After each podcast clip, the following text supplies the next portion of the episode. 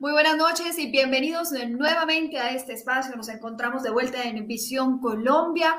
Ustedes saben, Visión Colombia es un proyecto que nace de la sociedad civil, que reúne a varios centros de pensamiento y organizaciones civiles de diferentes regiones del país, que buscamos y creemos en la democracia, creemos en defender la libertad de expresión, creemos en defender la libre empresa y creemos en el debate de ideas. Creemos que por medio de la violencia no podemos conseguir nada y que es importantísimo que podamos conversar, que podamos plantear y que podamos también ser escuchados y tener unas propuestas y hacer un análisis profundo de lo que está pasando en el país. La importancia de tener un norte, de que todos logremos una Colombia soñada pero posible, una Colombia en la que todos entramos, en la que todos podemos ser partícipes y las que todos podemos opinar. Es por eso que tenemos este espacio en el que hacemos diferentes análisis, diferentes reflexiones y les invitamos a todos ustedes a que puedan compartir, a que puedan participar, a que nos puedan hacer llegar sus preguntas, sus opiniones, sus comentarios son absolutamente valiosos. Hoy quiero dar la bienvenida a Alberto Bernal, él es economista, es estratega en el jefe de mercados emergentes de la firma XP Securities, es columnista de diarios como La República y El Mercurio, además de ser profesor adjunto de la Universidad de Miami. Y por supuesto es colaborador y analista invitado en Portafolio Global, CNN Dinero y CNN en Español. Alberto, bienvenido, gracias por estar aquí. A ti muchísimas gracias por la invitación. Tú sabes que siempre es un placer estar contigo y con la audiencia.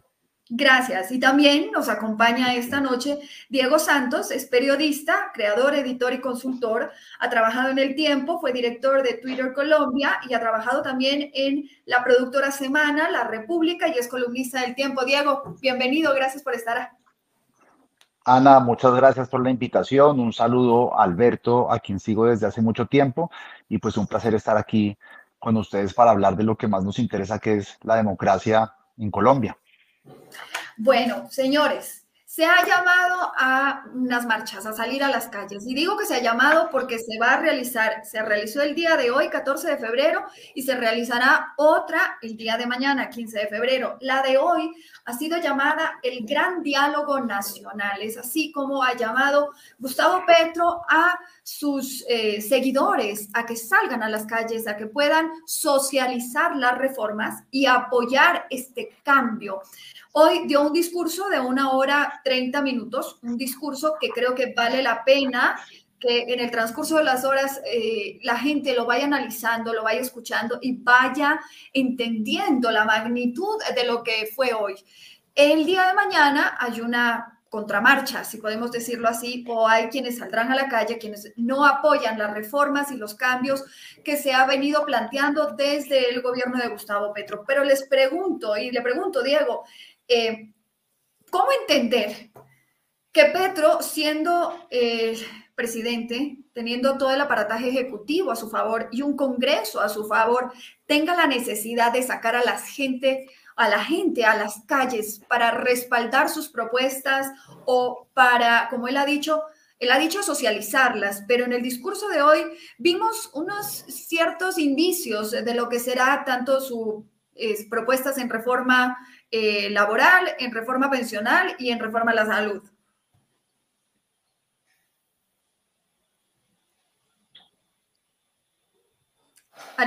Diego, ¿me escucha? Bueno, creo que vamos a, vamos a recuperar esa conexión con Diego, pero le hago la misma pregunta, Alberto. ¿Cuál es la necesidad en este momento del presidente? ¿Cuál es esa necesidad de tener, de o cómo entender que él requiere de la gente en las calles mientras tiene todo el aparataje estatal y, el, y tiene el Congreso que ha venido aprobando sus reformas. Ya lo vimos con la reforma tributaria. Pues mira, Ana María, yo creo que, que lo que vimos hoy en cierta forma es bien preocupante porque lo que vimos hoy fue el Petro Hugo Chávez. O sea, básicamente el, eh, un, un Petro extremadamente agresivo un Petro amenazando que si no le aprueban las reformas como a él le gustan y como él quiere, eh, que hay que básicamente pasar por encima de las instituciones.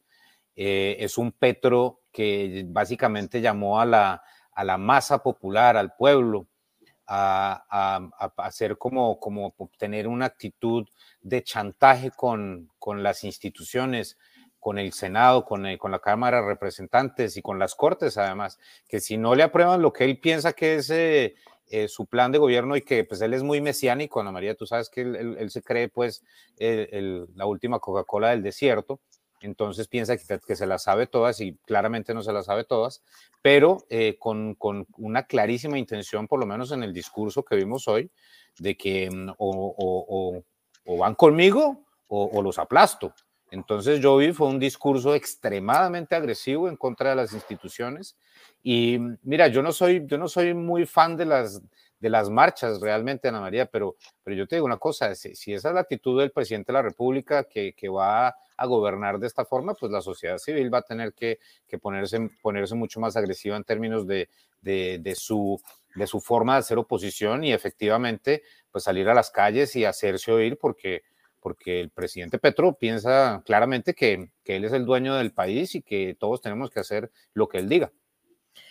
Le pregunto, Diego, él ha dicho, el cambio no es posible sin el pueblo, volver al pueblo, gobierno, al pueblo, poder. El cambio fue la palabra central por la que votaron.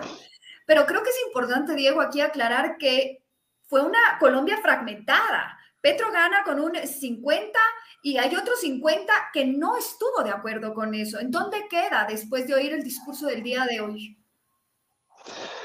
Pues eh, Ana y Alberto, lo que, lo que hizo el presidente Petro hoy fue una clara declaratoria de guerra a los que no piensan como él. Creo que Alberto fue suave en sus palabras, pero el discurso es amenazante, el discurso es autócrata, el discurso es dictatorial, el discurso da miedo. Eh, tú estás diciendo muy acertadamente, son 10.7 millones de colombianos que no votaron por él y antes de empezar este programa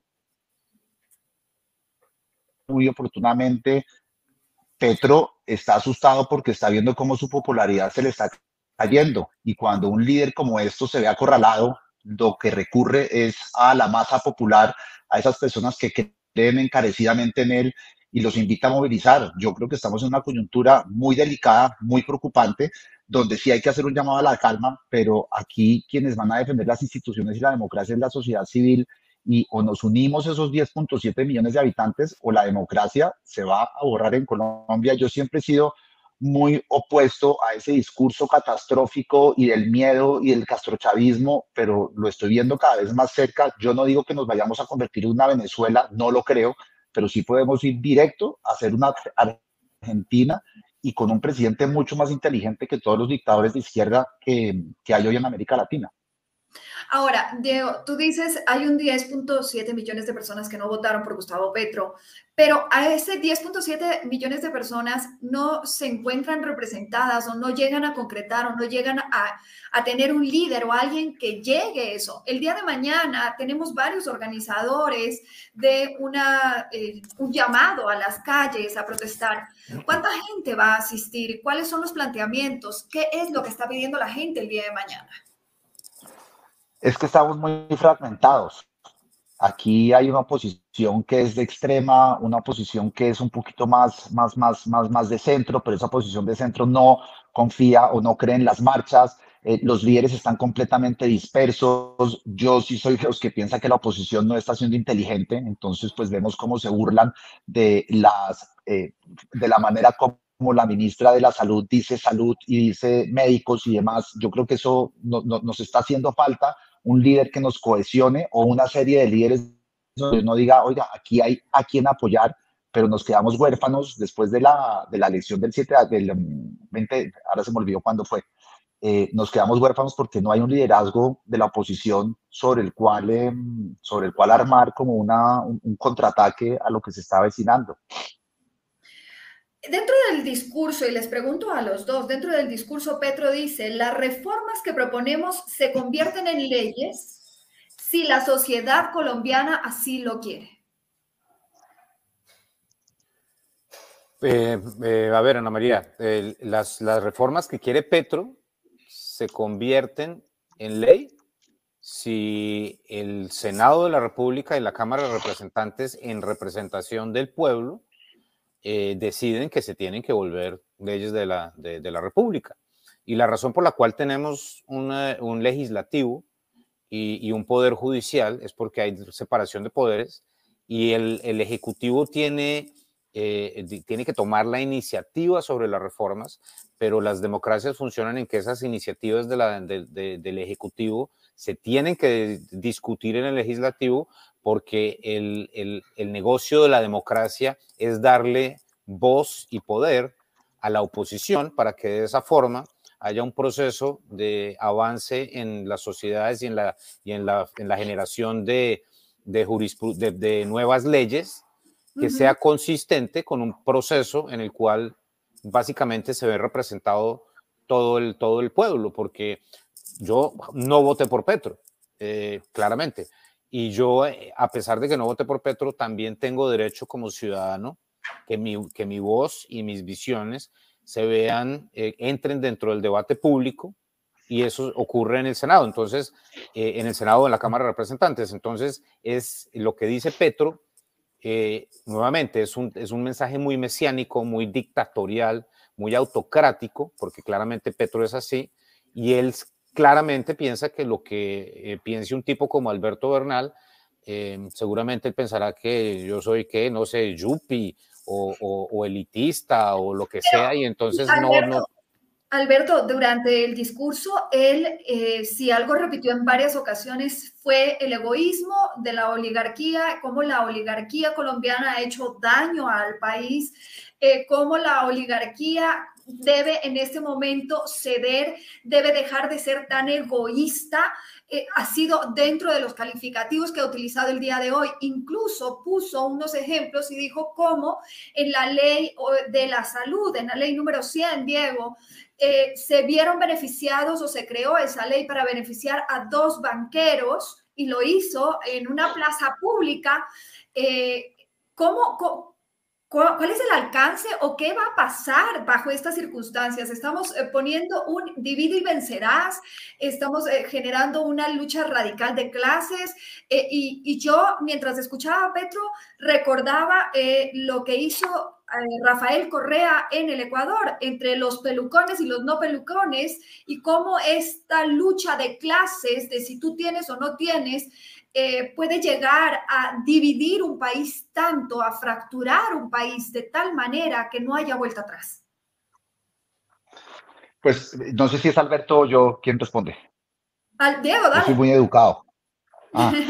conversadito, conversadito.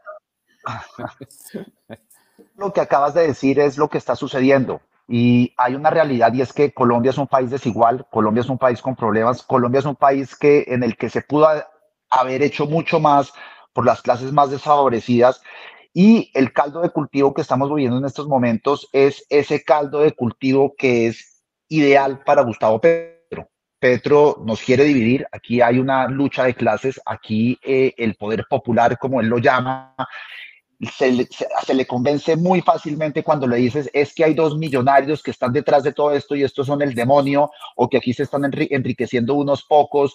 La gente no ve el progreso que ha tenido Colombia a lo largo de los últimos 40 años. Es que hace, hace 35, hace 40 años, el 75% de la población cocinaba con gas, o con, perdón, con, con, con leña.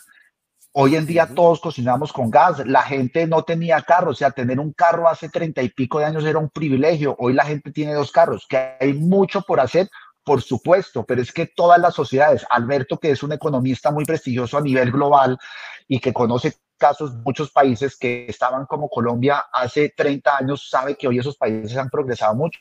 Irlanda del Norte, corríjame Alberto, Irlanda hace 50 años era un país muy pobre. Hoy en día Irlanda es una de las joyas de, de, Europa. O sea, esto es una cosa que va poco a poco, donde no se pueden ir atropellando los poquitos desarrollos que hemos tenido o muchos desarrollos que hemos tenido. Y es muy fácil apelar a estas clases populares eh, y engañarlos con un discurso como el de Petro, como el de Gustavo Bolívar, como el de Wilson Arias, como el de una cantidad de irresponsables, que lo que más me sorprende es que ese 10.7 millones de personas estamos cruzados de brazos. O sea, aquí hay tres idiotas, incluyéndome, que estamos diciéndole a la gente, abran sus ojos porque les nos están metiendo una dictadura sin que nos estemos dando cuenta. ¿Dónde están los empresarios que tienen que meter plata para que haya una estrategia de comunicaciones de una cantidad de colombianos que hagan una contranarrativa a la que tiene el gobierno? No existen. Todo el mundo vela porque eh, eh, no sé si es de egoísmo o no sé si es de ceguera, pero nos está pasando, y vuelvo y repito, no creo que vayamos a llegar al caso de Venezuela, pero sí al de Argentina, pero nos está pasando lo que le pasaron a muchos acomodados en Venezuela, donde no hicieron nada hasta que ya fue demasiado tarde. Ahora, Diego, tú hablaste y dijiste algo que es eh, sumamente importante, el tema de las narrativas y cómo esas narrativas calan y cómo vemos en el lenguaje de Petro un discurso que llega a las masas. Eh, y me refiero a que llega a las masas, uno, y, y les voy a decir, el neoliberalismo que ha eh, defendido todos los medios de comunicación y los gobiernos, eh, ha sido el mayor causante de los problemas, de la guerra, del COVID, del hambre, de la crisis alimentaria. Y en Colombia nos volvimos profundamente desiguales. Pero él utiliza dentro de su narrativa y dice, yo en mis reformas lo que estoy buscando es eh, y para que entiendan, lo dijo, para que entienda la gente eh, que no ha tenido la posibilidad de estudiar, busco que puedas tener un vaso de agua potable en tu hogar, un pedazo de tierra para cultivar, un eh, médico que evite la muerte. Es decir, si a mí me pintan de esa manera, yo también lo quiero. Todos lo queremos. Es el camino por el cual tenemos que transitar, ¿no, Alberto? Pues es que Ana María, desafortunadamente para Colombia tenemos un tipo extremadamente hábil eh, manejando el país. O sea, yo, creo que lo, más importante cuando uno está enfermo es aceptar la enfermedad eh, la negación es el peor de los errores desde cualquier forma de ver la vida. Y Gustavo Petro es, es, un genio de la política. Es una persona extremadamente carismática. Yo lo he visto, yo lo he visto en vivo y en directo. Él una vez aceptó una, una, una asistir a una conferencia con inversionistas internacionales. Yo pensé que el hombre iba a matizar su, su discurso y cuando llegó a, los, a, hablarle a los inversionistas internacionales, básicamente les dijo en su cara, ustedes son una manada de brutos neoliberales que no entienden nada, literal. O sea, el hombre hay que decirlo, el hombre tiene, tiene los cojones pues para, para, para mantener y no matizar su discurso, lo cual es un gran activo político porque las personas que están con él están con él hasta la muerte. Entonces aquí lo, importante, que yo creo que es, un, es algo que decía Diego, es entender que el país está 50-50 y yo creo que hay una parte muy importante de la gente que votó por Petro porque pensó que él iba a matizar su discurso. Yo no creo que el 51% de Colombia quiera el comunismo para Colombia. Yo creo que la mayoría de los jovencitos que votaron por Petro porque les pareciera un tipo chévere, yo conozco una cantidad de, niñitos de la Uncoli que votaban por Petro porque el cambio y que porque Duque era malo y, que, y porque Uribe y que por los 6.402 y toda la cantidad de, de pendejadas que dicen, pero yo pensaría que cuando esta gente entienda que se están yendo las empresas, que la economía está estancada, porque ¿quién diablos va a invertir un centavo en Colombia con semejante discurso, Ana María? Eso es que usted o sea, es un discurso demasiado agresivo. Imagínate tú, decir, yo, yo, yo, Gustavo Petro, de ahora en adelante voy a decir cuánto cuesta un kilovatio de luz en Colombia. Yo voy a decir, porque yo sé, y esa gente que trabajaba en la CREC, esos científicos que trabajan en la CREC, son una manada de brutos neoliberales que no entienden qué diablos es lo que está pasando. Pues si yo, si yo tengo que invertir 9 billones de pesos, 9 billones de pesos para mantener el fluido eléctrico en Colombia los próximos 10 años, 9 billones, pues yo digo, muchachos, yo no sé ustedes, pero yo esto no, yo, yo, no invierto con este man. Entonces, todo esto va a comenzar a generar una, una, una caída en la economía, una caída en la actividad, y eso va a generar una obligación de muchas personas que votaron por este régimen de cuestionarse si este era el camino que querían o no. Pero lo que dice, dice Diego es muy cierto. Entonces, ¿qué, ¿qué, hay que hacer para contrarrestar eso? Hay que tener, un, un, hay que tener una fuerza opositora unificada. Hay que tener un mensaje muy claro de que es que este no es el camino, el camino es el desarrollo y papá, y para eso hay que financiar centros de pensamiento, hay que financiar candidatos lógicos para, para las alcaldías, hay que financiar candidatos lógicos para las gobernaciones, pero no que el, el, industrial este le dé 3 millones de pesos a un candidato, 4 millones de pesos, no, esto hay que metérsela con toda y que los industriales y la gente que tiene dinero en Colombia entienda que si, si, si Petro se mantiene en el poder, pues su patrimonio entero va a desaparecer. Porque yo creo que cualquier persona que haya visto el discurso de hoy y que diga, no, esto, Bernal está exagerando, él no es tan malo, él no, él no se va a decir tan mal. Yo, sinceramente. Y, yo, y yo te puedo dar otras pautas que con claridad dijo el día de hoy. Dijo, si entregamos el Estado a los más poderosos, no habrá salud para los colombianos, no habrá educación, no habrá tierra para el campesino, no habrá oportunidad para los más pobres. Diego, ¿quiénes son esos grandes poderosos? Eh, porque es fácil decirlo, entregamos a los poderosos, pero ¿quiénes son esos poderosos?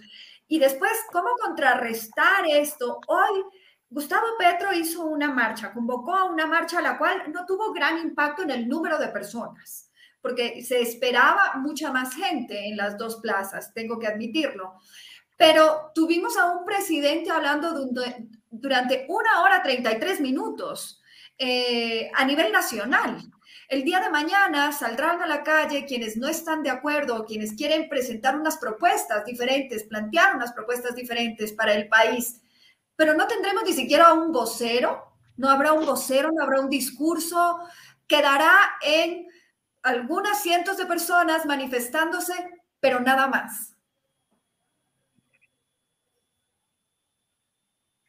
No, pues eh, yo no sé si tengo problemas de conexión y los oigo cortados. ¿Ustedes me están oyendo bien? Un poco cortado, un poco cortado, Diego, pero eh, no sé si, si, si, pudiste un poco escucharme el planteamiento que te hacía yo. Sí, sí, no, no, no, sí, sí, sí, sí, sí, te escuché. Yo, yo, yo creo, yo creo que los, que los líderes, los líderes van surgiendo de manera natural, pero ahora lo que estamos viendo no ayuda al discurso incendiario. Eh, ahora lo que el colombiano está buscando, esos 10.7 millones de, de personas, lo que están buscando es alguien a quien le crean. El discurso incendiario por parte de la oposición no ayuda porque es muy fácil desmontarlo. Ah, es que usted está defendiendo a Sarmiento, ah, es que usted está defendiendo a Algea, ah, es que usted está defendiendo a no sé quién y a los poderosos y a la oligarquía y usted lleva sin hacer nada y se ha beneficiado de una cantidad de contratos. Eso es muy fácil desmontarlo, pero a medida de que vaya surgiendo alguien como más de centro, centro derecha, que tenga un discurso que cautive, que pueda demostrar lo mal que está haciendo las cosas Gustavo Petro, porque es que las está haciendo mal. Es que cuando salgan los próximos indicadores de pobreza, la pobreza va a aumentar en Colombia, el hambre va a aumentar en Colombia. La pata coja, lo que va a coger a Petro completamente no es cuando la inseguridad se dispare. Es que aquí estamos ya gobernando gobierno, bandas eh, disidencias de las FARC, el ELN. Este es un país con cinco gobiernos. ¿Y cuál es el acuerdo detrás de todo esto? Manténganme la casa de Nariño. Pero pues el pueblo colombiano no es bobo y el pueblo colombiano no quiere volver a las épocas de violencia que hemos vivido pues hace 30, 40 años. Y por ahí es donde se le va a empezar a romper como este, este idilio con el pueblo que tiene Petro y que es con un pueblo que es bastante reducido, estoy de acuerdo con, eh, con, con, con, Alberto, que no es ese 51%, aquí estamos hablando de que cada día Petro está teniendo menos adeptos y por eso es que está convocando a sus huestes más radicales para que lo defiendan. Si nosotros no logramos unirnos en torno a un liderazgo serio, vamos a desaprovechar la oportunidad de que las elecciones regionales que se vienen en octubre le demos le demos un fuerte golpe y después en el 26, pues obviamente Colombia tiene que votar por otra opción. Hoy, ¿quién es esa opción? No tengo ni idea. Ahora, con lo que tú dices, hay creo que dos puntos importantes dentro de su discurso y él habla de que es momento de que la oligarquía colombiana pase a ser una democracia. Y dijo, si no permiten estos cambios, van a desatar la violencia si no son capaces de permitir las reformas. Y otro de los puntos que me pareció que vale la pena decirlo ahorita, él dice, el pacto social eh, para que la oligarquía ceda en privilegios y permita construir la paz. En caso de detener la revolución, lo único que se va a conducir es a una violencia que no termina, como ya lo vimos en 1938. Es que el hombre, el hombre declaró la guerra. O sea, Ana María, este Petro pues hoy es, yo vi a Chávez, yo vi a Chávez y las, las, las similitudes ahí impresionantes, o sea, la hija al lado, eh, Chávez salía con las hijas también, entonces el, el, la, la, misma situación del balcón, eh, y, y, pues aquí, aquí yo veo unos, unos, unas similitudes extremadamente complicadas y, y, y quiero creer, porque es que, mira, a ver, estos, estos, María, esto es, pues, realmente es lo único que podemos pensar nosotros, que lo que ocurrió en Venezuela solamente puede ocurrir en Venezuela porque Venezuela era un petroestado que le daba una cantidad ilimitada de recursos al Ejecutivo para comprarse todo, desde la fuerza militar hasta, hasta, hasta las masas y a mantener a todo el mundo a través de, de, subsidios, etc. Pero eso solamente se ha logrado en Venezuela, no se logró del todo en Ecuador, no se ha logrado del todo en países como Bolivia y en Argentina tampoco. Entonces yo creo que el problema es que nosotros como Colombia debemos evitar es llegar a los niveles de Argentina, porque ya cayendo al nivel de Argentina estamos cayendo de una forma ridícula. O sea, Argentina era un país que era de los países más ricos del mundo y en este momento tiene tasas de pobreza del 40 y pico por ciento. Eso es una vergüenza. O sea, Argentina debería tener unos indicadores sociales similares a los de Uruguay que tiene pobreza, eh, si no estoy mal, pobreza extrema de 1% y pobreza total como del 6% de la población. ¿Y por qué está en esa situación Argentina? Por el populismo barato del, del, de Perón, que es exactamente el mismo que el que vende eh, Gustavo Petro, porque es esa lucha de clases y esa, y esa de que los ricos nos tienen acá y los poderosos nos tienen acá, etcétera, etcétera. Y pues nosotros, la verdad, desde el punto de vista de qué podemos hacer para ir en contra de eso es organizarnos de la mejor forma posible como, como sociedad, tratar, insisto, financiar centros de pensamiento, eh, financiar campañas de políticos lógicos, jóvenes, eh, y tratar de lograr que que, eh, o sea, las rencillas del pasado que existen en la centro, en la centro derecha, que los líderes de la centro derecha tengan la, la madurez suficiente para entender que aquí no, no nos podemos mandar con, con, eh, con, candidatos separados. Es como si en la alcaldía de Bogotá pues mandamos cinco candidatos de centro derecha porque no nos podemos poner de acuerdo. Pues que ahí gana inmediatamente este señor Bolívar. No podemos hacer esas barbaridades. Y lo mismo en Medellín. O sea, Medellín tiene que mandarse una, una persona única de la centroderecha, porque si no, Quintero nueve que vuelve a quedar. En Cali, pues ni hablar. Si, si, si, no se logran poner de acuerdo las fuerzas de centroderecha del Valle del Cauca, después de ver en esta situación tan imposible que estamos, pues es que ahí sí, Ana María, nos merecemos pues caer hasta el último escaño del infierno, del infierno por brutos, porque no puede ser. Diego. Yo, que, yo quería complementar lo que está diciendo Alberto y también hace falta que se financien eh, narrativas en redes sociales. Las redes sociales es otro campo de batalla que estamos, estamos descuidando. Ahí son muy poquitas personas las que tienen una voz. Alberto es una de ellas. Yo no estoy a los niveles de Alberto, por ejemplo, lo que él mueve, por ejemplo, en Twitter es, es, es, es bastante importante, pero ¿dónde están los de Facebook? ¿Dónde están los de, eh, los de TikTok? ¿Dónde están los de Instagram? ¿Dónde están los de Quay? ¿Dónde están los de, los de WhatsApp? Fíjese, le cuento, le cuento cómo funcionan las bodegas del, del, gobierno. Ellos, ellos cada tres meses determinan cuáles son las narrativas más importantes que tienen que poner en la agenda de las redes sociales, en la agenda. Tienen las narrativas, distribuyen los mensajes a través de una serie de, de, no voy a llamarles influenciadores, pero a, través de una serie de personajes que ponen en las redes sociales el, em, el, el, mensaje que quiere el gobierno. Luego, cuando la gente empieza a controvertirlos, ellos tienen como una estrategia que te, se van en gavilla a atacar a la persona que está criticando el gobierno o criticando esa narrativa. Y cuando estoy diciendo en gavilla es no 10 personas, no 15, son 100 personas que dele y dele e insultan y lo atacan. Son bodegas, hay algunos que son de, de, de, de verdad, los insultos son muy ramplones, pero eso termina debilitando a la gente que dice, yo no tengo nadie que me esté apoyando y no hay esa contraparte que diga, bueno, a esto que hace el gobierno con esa narrativa, ¿qué es lo que estamos haciendo nosotros en redes sociales? Y le digo una cosa, absolutamente nada. Cada quien es un, eh, una isla independiente que no trabaja con los otros. Nosotros, nosotros, nosotros somos incapaces de armar eh, grupos en WhatsApp para decir, hoy nos vamos a ir con este tema y hoy vamos a atacar este tema, o hoy vamos a defender esto. No, cada quien es, es, es, es cuchumbo solo. Lo estoy viendo, por ejemplo, en Antioquia. En Antioquia, en, Medellín, uno observa a las distintas personas que le hacen contrapeso a Quintero, que lo atacan, y uno no ve que vayan en conjunto. Cada quien quiere figurar, cada quien quiere ser una estrellita, y así pues es muy complicado bajar a esta gente del, del, del poder por vías democráticas. Ojo, yo sí creo que a esta gente se la baja por vías democráticas, no por vías violentas, pero sí es en las urnas. Les pregunto, con el número de personas que vimos que asistieron el día de hoy a la marcha y con el discurso que eh, realizó o la proclama que realizó Gustavo Petro, ¿creen ustedes o cuál va a ser la reacción por parte de los senadores y de los representantes a la Cámara? ¿Se ven influidos radicalmente para su toma de decisiones?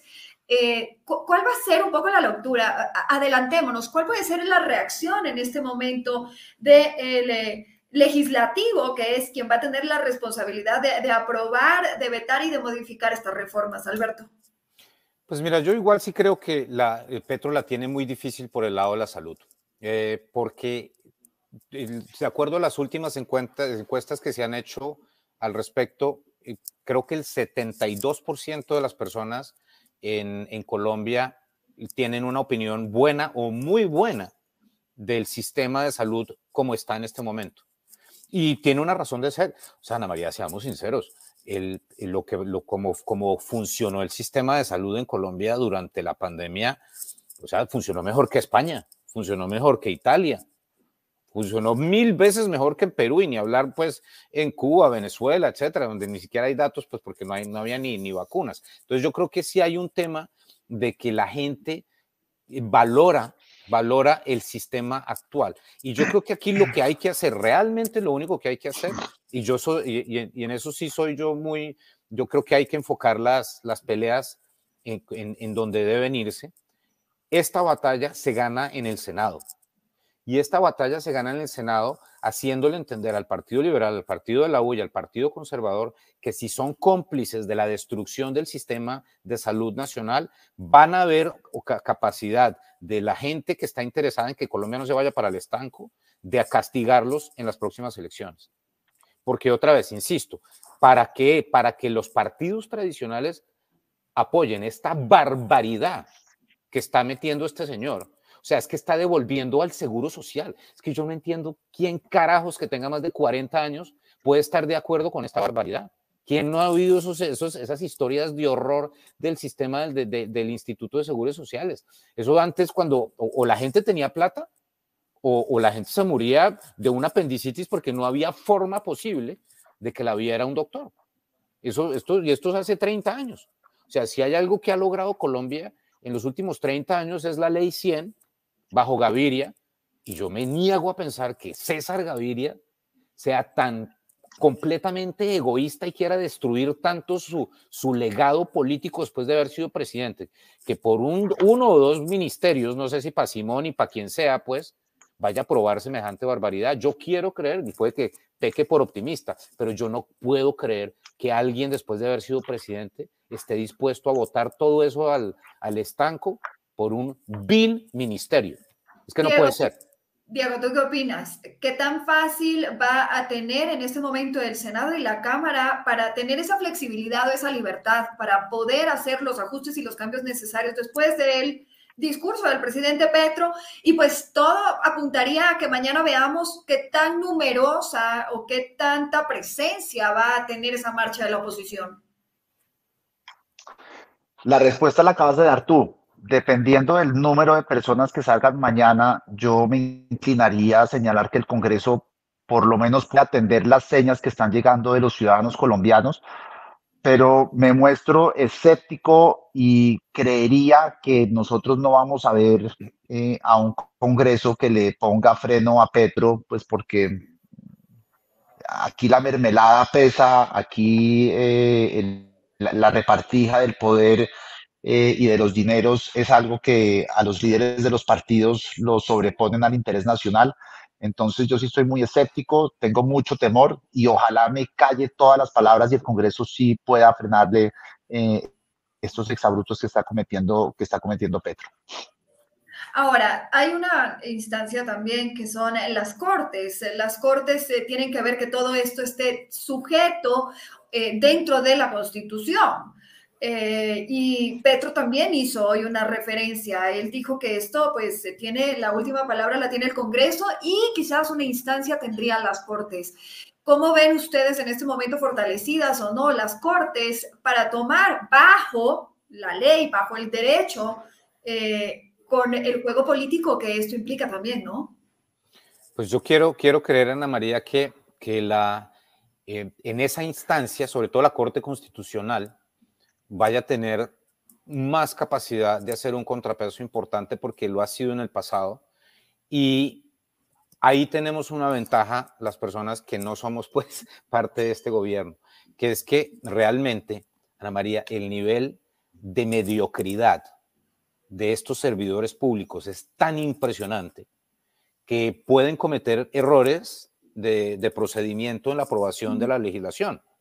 Mira, si una persona como, por ejemplo, una persona tan capacitada como, como Alberto Carrasquilla, cuando fue ministro de Hacienda, en el proceso de aprobación de la reforma tributaria se cometió un error de procedimiento que eventualmente obligó a, a, que se cayera una parte de esa reforma, pues esta señora Corcho, yo no sé si ustedes vieron eso, el, el, o sea, el proyecto de ley tiene dos capítulos que dicen lo mismo, pero son un número diferente.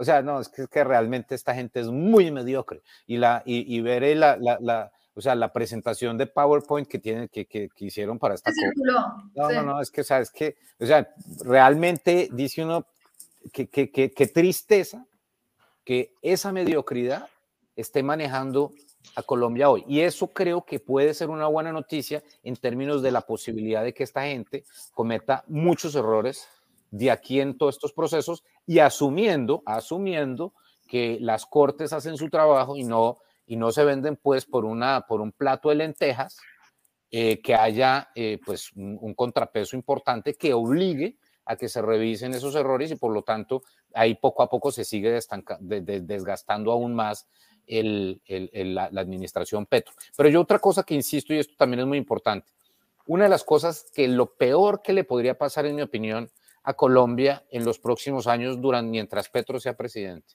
lo peor que le podría pasar es que la economía creciera mucho, como le pasó a Venezuela durante Chávez, que fue por el boom de China y los precios de los commodities tan absurdos, que esta gente tenía la capacidad de tener un tremendo desgobierno, pero era tanta la plata que entraba por, por los commodities que, que el, el, gobierno tenía la capacidad de comprar todo. Eso, eso, no va, eso no va a pasar, ¿cierto, Alberto? Pues uno viendo, uno viendo como los fundamentales y viendo lo que está pasando en el planeta, eh, ¿vamos a estar en una época de crisis durante un par de añitos o, o la economía es lo suficientemente fuerte de los grandes países como para que repunte todo? No, yo creo que vamos a tener una recesión mundial en el 2023. China va a ayudar a que sea menos, menos fuerte, pero yo creo que eh, eh, Estados Unidos va a tener un proceso recesivo, Europa va a tener un proceso recesivo. El, o sea, el freno que va a haber Colombia en el 2023 en términos de la economía va a ser brutal. Vamos a pasar de la economía a crecer al 8% a crecer a tasas del 1% en el 2023. Y eso lo va a notar la gente, porque van a cerrar restaurantes, la gente va a salir a comer menos, va a haber menos gente viajando, etcétera. Todas esas cosas comienzan a, pasar y pues al fin y al cabo la gente vota con su, con su, con su bolsillo. Entonces yo creo que, entonces yo en, esa, en ese sentido yo creo que en esa, eso se, es terrible decirlo, pero en cierta forma, si, si Colombia fuese a crecer 6%, 7% en el 2023, a pesar de que pusieron a esta señora Irene Vélez diciendo que no, que no más contratos de, de, exploración petrolera y a nadie le importara y la economía creciera pues como si esto fuera eh, em, una, una, pues una fiesta sin fin, pues entonces sería aún más grave porque eh, la gente lo que diría es, bueno, no importa que digan tanta bobada y todo, papá, pa, pa, pero mire cómo crece la economía. El inversionista cree en, Petro y la cosa, etcétera. Pero pues claramente si la economía se mete una desacelerada brutal, no debería haber un crecimiento fuerte. Diego. Ahí, quería comentar la, la, la, persona que acaba de salir el trino, lo importante que son las comas. Estaba leyendo, doctor Bernal, un ejemplo de mediocridad absoluta. Y yo decía, bueno, pues Solo para que aprendamos a dar las comas, que estas son las... Sí. Bueno, oiga, eh, y con este tema, las, eh, tú eh, como experto, Diego, ¿qué, esperan para mañana y cuál es el rol un poco? Porque, digamos o no, las cortes tienen que tomar sus decisiones bajo la ley, bajo la constitución, los congresistas y los representantes a la Cámara y senadores también lo harán de acuerdo a lo que la ley les pide, pero algo que sí es cierto, la opinión pública, el debate público y hacia dónde se está moviendo y esa percepción y hacia dónde eh, se mueven esos comentarios y ese apoyo popular influye sin lugar a dudas. Y por eso la, importancia de mañana. ¿Qué va a pasar mañana? ¿Cuál es el planteamiento? ¿Con qué va mañana esa oposición? Me rehuso a qué.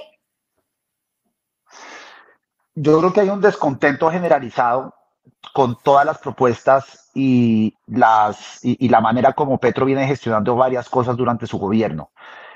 Erróneamente me parece que la oposición centró la marcha de mañana en un tema de la reforma a la salud cuando ninguno habíamos leído la reforma. Había muchos temas, la paz total, el pacto de la picota, cómo se ha ido tramitando el tema de la, de la, mm, de, la toma del control de precios del sistema eléctrico de Colombia, el secretismo con la reforma. Pero entonces todos los centramos en la reforma y yo creo que el descontento es generalizado y el gobierno muy hábilmente nos supo eh, etiquetar o acorralar con que estamos saliendo solo por la reforma en la salud, que es muy difícil. Claro, usted como se le mueve, como no se le ha muerto a nadie, pero no conoce a la persona que lleva tantos años y se le murió fulanito y menganito, esto va mucho más allá de la reforma política. Cuando tú analizas las conversaciones en redes digitales, cuando tú haces una escucha social, el gobierno tiene acaparada la escucha social. Uno cuando ve esas nubes está completamente roja en torno a Petro, a Irene Vélez, a la Corcho, ellos dominan la conversación.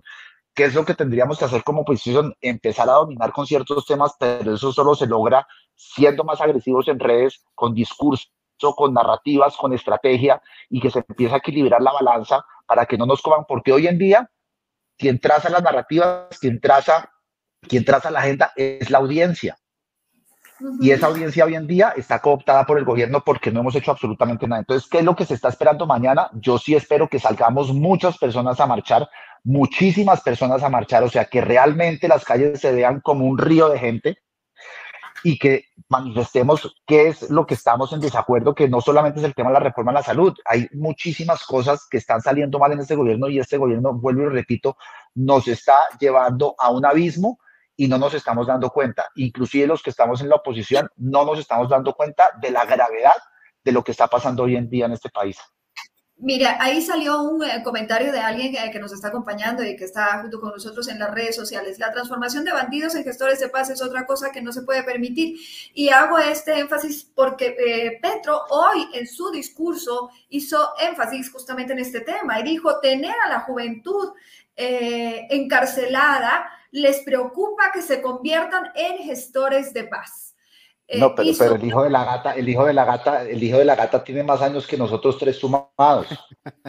¿Qué, juventud es esa? Salir de la sin salida con perspectivas hacia adelante. Yo estoy poniendo un planteamiento y, fue un poco de la referencia de lo que dijo, pero tomó dentro del discurso esto. Eh, dijo, eh, en las urnas, en las urnas no hubiéramos vencido si la juventud unos días antes, eh, y se quedó en pausa y dijo, eso que llamamos el estallido social. A ver, yo creo que hay un tema ahí que me, que me, me da la oportunidad, Ana María, ese tema, esa, esa, pregunta, ese tema, y, y yo, por ejemplo, me he equivocado mucho al respecto, porque después de que uno cruza los 45 años, uno comienza a parecerse mucho a los papás. Y y, comete un error, que es eh, menospreciar el pensamiento de la juventud. O sea, la juventud piensa como piensa porque es joven. Y yo tengo que aceptar que cuando yo era mucho más joven, era hasta, era hasta medio mamerto. O sea, realmente uno cuando, cuando es más joven tiende a ser mamerto porque así es la, la, la, la forma con la cual evolucionamos todos los humanos. Yo creo que la mejor forma, lo que más le quita la posibilidad o lo que, lo que arregla el mamertismo en una persona es eh, la retención en la fuente. El primer cheque que te llegue del trabajo, que veas que te quitaron una cantidad y se te, hasta ahí llegó pues la, la pendejadita. Y eso creo que es súper importante, pero nosotros tenemos que entender algo, nosotros, la centro derecha oposición, que sin los jóvenes no ganamos. Punto. No hay forma. Y nosotros tenemos que arrebatarle a la izquierda la juventud, porque la juventud está toda con la izquierda. Y nosotros tenemos que entender eso, porque hay muchos temas que la centroderecha sigue jodiendo con esa vaina, que el matrimonio homosexual, que, que el aborto, que la cosa, etcétera, etcétera. Si nosotros seguimos, si ese sigue siendo el discurso, no vamos a lograr volver al poder nunca. Esa es la realidad. Eso es, así de sencillo. Yo creo que cerramos este programa con lo que arrancamos y hago referencia a algo que dijo Diego, es el tema de las narrativas y el tema de entender que ahora los jóvenes se mueven por causas y cuáles son esas causas que les están moviendo. Y creo que eh, la izquierda en este caso tiene una lectura extraordinaria de, la, de, las causas que mueven a la juventud, tiene una narrativa extraordinaria que han venido trabajando desde hace más de 30 años y que nosotros como, eh, o quienes hacen parte de la oposición, eh, no saben ni leer esas narrativas ni leer las necesidades. No sé qué opinas, Diego, y con eso tengo que cerrar. Pues las narrativas son desigualdad, pobreza, todo lo que tiene que ver con derechos humanos, que ahí pues eso es una sombrilla enorme de temas, el cambio climático, cambio climático es algo que es fundamental en su, en su, en su ADN. Y por último, como que una sumatoria de las cuatro que acabo de decir anteriormente es como corregir lo que ellos consideran que han sido los desniveles e injusticias del pasado. Y la derecha no ha sabido cómo cómo quedarse con ese discurso, porque es que es muy fácil hablar de la pobreza, es muy fácil hablar de eh, la violación de los derechos, pero es que uno coge al petrismo y uno dice todo el tema de las mujeres, qué tal la cantidad de abusos y de acoso sexual que han salido por parte de miembros del pacto histórico, de miembros del gobierno de Petro muy cercanos a él, el tema de los asesinatos de los líderes sociales, creo que llevamos cuántas masacres, son como 16 tenemos en este año, 151 muertos desde que él asumió el poder, o sea, las violaciones, el, el, tema del cambio climático sigue siendo algo que la izquierda no ha corregido o que no está corrigiendo, es puro discurso, es puro bla, bla, bla. Ahí es donde yo creo que la derecha tiene una oportunidad de hablar y de ejecutar. Pero mientras tanto, por ahora nos están ganando por goleada y por goleada de la que es difícil remontar. Bueno, eh, no le robo más el tiempo, mi compromiso siempre es eh, tratar de terminar puntual. Hoy nos pasamos un par de minutitos, pero como siempre, Alberto, gracias por estar aquí. A Diego también, gracias eh, por acompañarnos. Muchas gracias, María. Muy pendientes, de lo que pase el día de mañana con esta marcha que ha sido convocada por la oposición a Gustavo Petro, que están en las calles. vamos ahí a ver un poco. Yo creo que los dos están midiendo y están muy a la expectativa de lo que pasara eh, si vemos realmente el número de personas que acompañó hoy la marcha de Gustavo Petro, no es un número muy simbólico. Eh, vamos a ver qué pasa el día de mañana. Les quiero agradecer a los dos y a quienes nos pues, que, pues, que, perdón, perdón, es que no, no, no, simbólico, son los que pagó con 30 mil pesos en varias plazas del país y son todos los funcionarios, todos los funcionarios, todos los funcionarios que les dijeron o salen o salen, obligados. O salen, o salen. Y Dios, Dios quiera que mañana haga solicito una María, que haga buen día. Eso ayuda muchísimo, que, haga, que haya bonito día, la gente sale. Algo, que sí tenemos que, aceptar es que a Petro en sus discursos siempre le acompaña el buen clino bogotano. Efectivamente, lo acompaña totalmente. Y, y, una última cosa que le pido a todas las personas que están viendo, que por favor roten esto, no porque estemos Diego y yo, tú, Ana María, sino porque es que es, necesitamos que la gente comience a rotar todas estas cosas para que la gente se entere más y, se vuelva como más, más activista, porque nosotros, la centroderecha, tenemos una astringencia de activismo brutal. En la izquierda hay activista, pero hasta para vender. Aquí no, porque la gente dice, hay que pereza compartir esto. Comparta esto por WhatsApp, es lo único que hay que hacer. Comparta WhatsApp, póngalo en Facebook, pa, pa, pa, y muévalo, muévalo en el chat familiar y poco a poco esas cosas se van moviendo. Hay una... Usted es que la, la, la, la, diferencia, la diferencia es que nosotros tenemos que trabajar. Sí, nosotros tienen mucho tiempo libre. Pero hay un, hay un discurso que es que se me olvidó, bueno, ahí lo tengo en mi, lo voy a poner en mi, en mi Twitter ahorita. Un señor que habló en, en el Oxford Club en Londres sobre, sobre cambio, sobre calentamiento global y la cultura woke. Ese señor ya logró 200 millones de reproducciones de ese discurso. Fue tan bueno ese discurso, creo que es el mejor discurso que he visto en mi vida. Ya 200 millones de personas lo han visto y ese señor va a lograr devolver muchas de las barbaridades que han hecho en Europa con esta cultura de extrema izquierda. A los dos invitados de esta noche, Bueno, me lo pasan, por favor. Te lo paso, claro que sí. Y nos vemos en una próxima oportunidad. Gracias desde el Proyecto Visión Colombia. Feliz noche. A ti, mil gracias. Chao, feliz noche. Gracias, Alberto Sana María.